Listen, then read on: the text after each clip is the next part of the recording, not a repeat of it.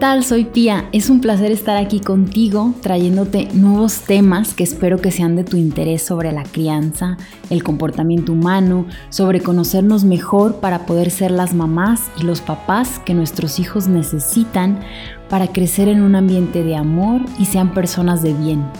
Gracias por estar aquí en este camino de reflexión y aprendizaje que tarde o temprano dará muchos frutos. Si hubiéramos atravesado infancias maravillosas y repletas de amor, al convertirnos en madres y padres seríamos capaces de ampliar nuestras capacidades de amar, nuestras capacidades altruistas, nuestra paciencia y dedicación. Podríamos anteponer la necesidad del otro a la propia. Las soluciones mágicas es la creencia interna de que encontraremos el remedio a nuestras dificultades, son soluciones sencillas, por ejemplo, pasos para ser un gran emprendedor, como Steve Jobs. Cómo ser feliz. Cómo conseguir pareja. Sigue estos consejos básicos. Cómo lograr que nuestro hijo se duerma y no nos moleste. Receta para que no haga berrinches y coma bien. Y lo queremos de inmediato. Sin embargo, las creencias sin base que perpetuamos de generación en generación, la represión, la ignorancia emocional, la carencia de afecto y la distancia de los discursos engañados y la realidad deben de ser desarmados con paciencia y con lucidez. La conducta humana es inmensamente compleja, así que es absurdo considerar que con dos o tres consejos encontraremos la solución a los problemas. Internet refuerza esta fantasía de que las soluciones aparecerán por arte de magia. Con la sensación de la obtención inmediata, logramos tranquilizarnos como cuando éramos bebés, con esto que necesitábamos, la respuesta inmediata de brazos, leche materna, con esto nos calmábamos y así seguimos esperando calmarnos, obteniendo una solución rápida a nuestras necesidades. Pero si no logramos calmarnos o conseguir la solución mágica, nos angustiamos y hasta a veces la rabia se desata. Solo mirando que es una actualización de la necesidad de calmar la angustia infantil, podemos comprenderla, aunque sigue siendo verdadera para nuestra vivencia interna la indagación y el fastidio que provocan las respuestas que no nos satisfacen ya, una demanda son enojos antiguos. Por ello la importancia de averiguar en serio qué nos pasa, qué nos pasó y qué podemos hacer hoy con eso que nos pasó. Buscar la solución mágica es como comer y llenarse, hartarse de dulces, encontrando alivio por un rato corto quedarnos en un lugar ciego de nuestras carencias afectivas primarias y no estar dispuestos a sumergirnos en lugares dolorosos del alma nos imposibilita solucionar algo, aunque busquemos a los más prestigiosos médicos, psicólogos, profesionales del área que sea. Los problemas hay que resolverlos a través de nuestros movimientos personales. Por otra parte, eso que queremos solucionar es a veces la única señal de la que disponemos para iniciar un recorrido de preguntas genuinas para conocer nuestra realidad pasada y presente. Las manifestaciones que nos desagradan de nuestros hijos puede ser lo más saludable que hacen mientras intentamos observar con la mirada más amplia.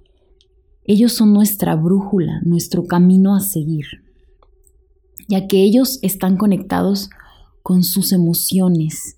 Si algo les molesta o lo sienten como hostil, nosotros lo podemos tener mucho en la ceguera, pero ellos lo van a manifestar. Y estas manifestaciones, como les decía, son nuestra brújula, son una guía para pararnos y mirar que algo no está bien, que algo no estamos haciendo bien nosotros. Y bien, con estas soluciones mágicas nadie nos puede garantizar nada.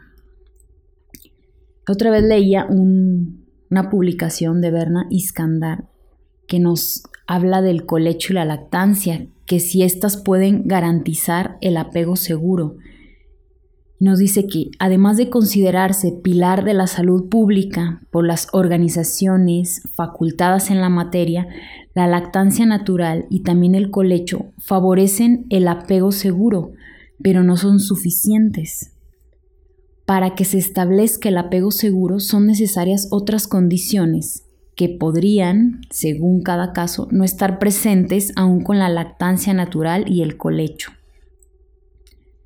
La conexión emocional de la madre con su bebé, la capacidad de interpretar bien y de responder a sus necesidades físicas y afectivas de manera inmediata, constante y sostenida, así como la capacidad de conexión con las propias emociones y necesidades de la madre son fundamentales para establecer apego seguro.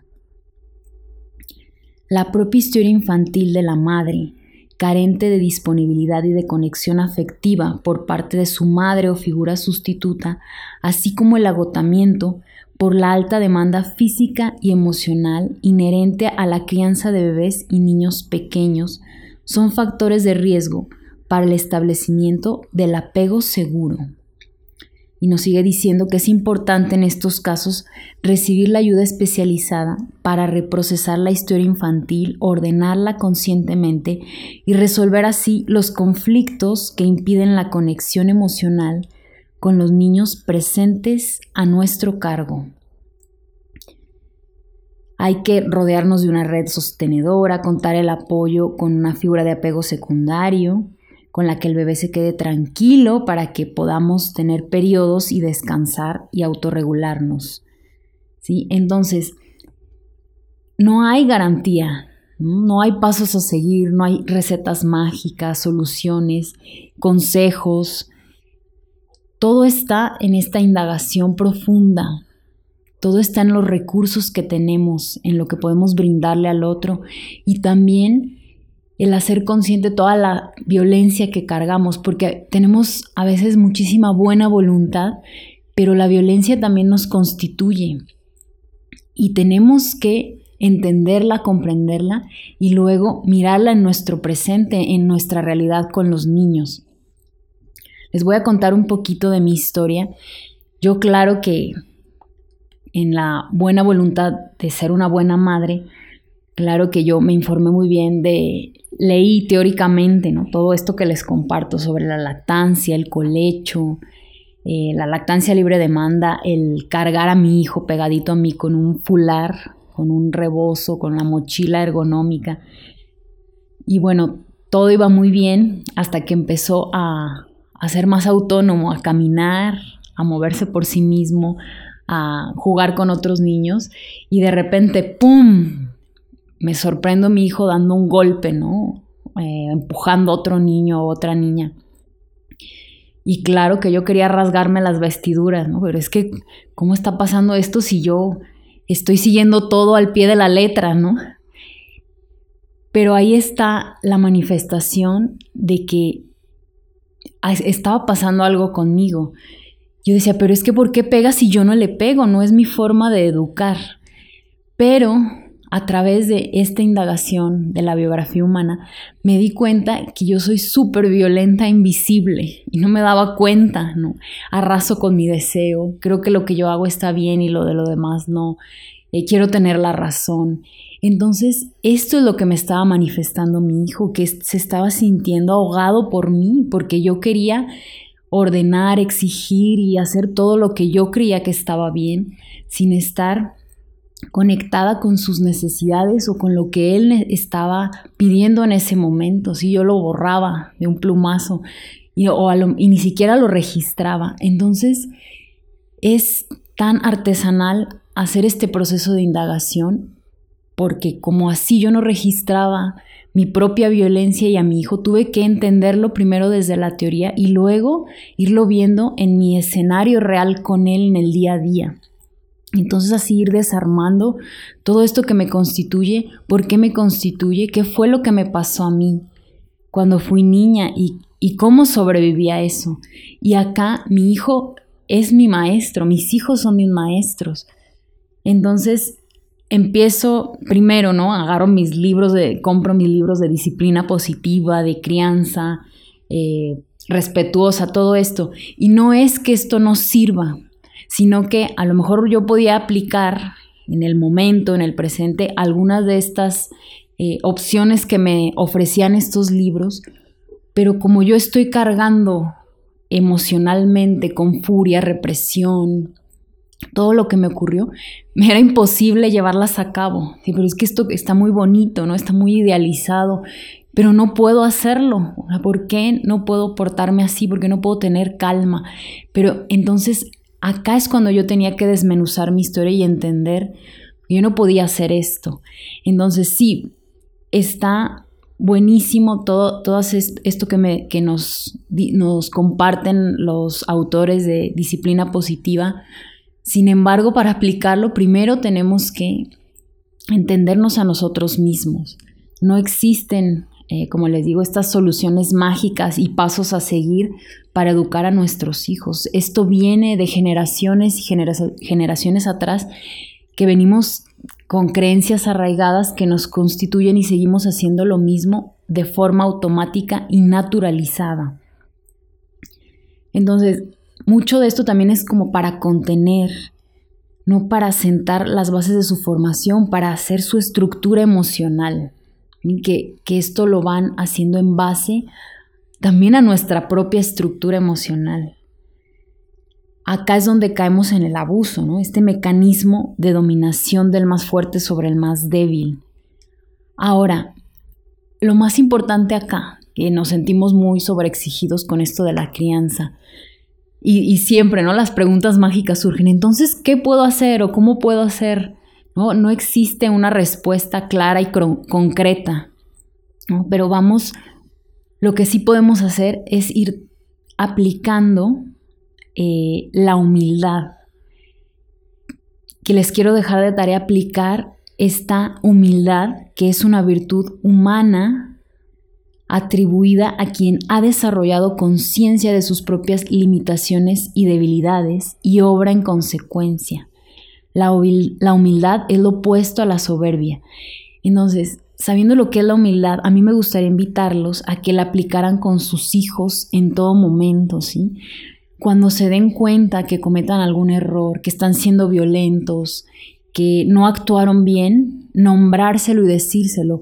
¿Para qué? Para que no vaya creciendo este malentendido respecto al amor que tenemos, porque ellos van a naturalizar el ser tratados con violencia. No, no van a saber distinguir qué les hace bien o qué les hace mal, se empiezan a desconectar de sí mismos. Por eso, cuando tienen manifestaciones, es buenísimo, porque todavía no se han, no han naturalizado el sentirse mal, el sentirse violentados, el que haya una desconexión con su intuición y su sí mismo. Entonces es una buena noticia.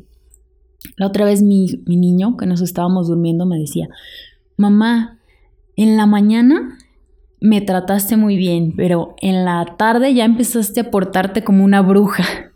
Y a mí esto me encanta que me lo diga porque está teniendo registro de que no estoy tratándolo bien y de que estoy ya de mal humor, estoy apurada, ya estoy de malas. Entonces yo necesito revisar qué es lo que también me está haciendo falta a mí o qué me está pasando que yo estoy comportándome así ya en la mañana, en la tarde, que a lo mejor ya estoy más cansada. Que si necesito renovarme un rato, o sea, esto es verlo personalmente. Por eso la crianza no es de pasos a seguir ni consejos ni soluciones mágicas. Es una, un fino trabajo con lucidez, con amor, con paciencia, con autocomprensión de uno mismo. Eh, también otro ejemplo me decía mi hijo, mamá, eh, nos quieres alimentar muy bien, pero nos tratas mal. Entonces, es un llamado, ¿sí? Hay que dejar que, también darle voz a los niños cuando estamos eh, en estas situaciones, o sea, alentarlos para que nos digan si, si ya llegó y golpeó a alguien como lo hacía de más pequeño, ¿por qué está pasando esto? No, no, no. Y luego tenemos la tendencia a interpretar mal. No, es que va a ser un niño que hay que ponerle límites y hay que ponerle y es de, estos niños eh, desordenados con, con un comportamiento hostil, o con comportamiento desafiante y ya los estamos diagnosticando, catalogando, e-, etiquetando, siendo que este comportamiento es se comprende desde que tiene una vivencia de desamor, ¿sí? Está poniendo de manifiesto esta vivencia de desamor que él tiene. Y bueno, para cerrar, me gustaría citar del Evangelio de Mateo, el capítulo 7, versículos 13 y 14. Entren por la puerta estrecha, porque es ancha la puerta y amplio el camino que lleva a la perdición, y son muchos los que entran por él. En cambio, es estrecha la puerta y angosto el camino que lleva a la vida, y son pocos los que lo encuentran. Bueno, acá Jesús nos está invitando a que hagamos este camino que es que puede ser más doloroso, más difícil, más lento, pero que también nos va a traer mucho alivio, mucha lucidez, va a ampliar nuestra mirada. Y bueno, yo te invito a que si resuenas con esto, me escribas, me sigas en Instagram y Facebook, me escribas al correo piamedeli.gmail.com y Instagram y Facebook pia.medeli. También comparte esta crianza compartida para que podamos llegar a más personas. Y también sin, sin olvidar invitarte a que te metas a la página de Juan Diego Network y escuches también todos los demás podcasts que tiene para ti. Bueno, te mando muchísima paz, muchas bendiciones y nos vemos hasta la próxima.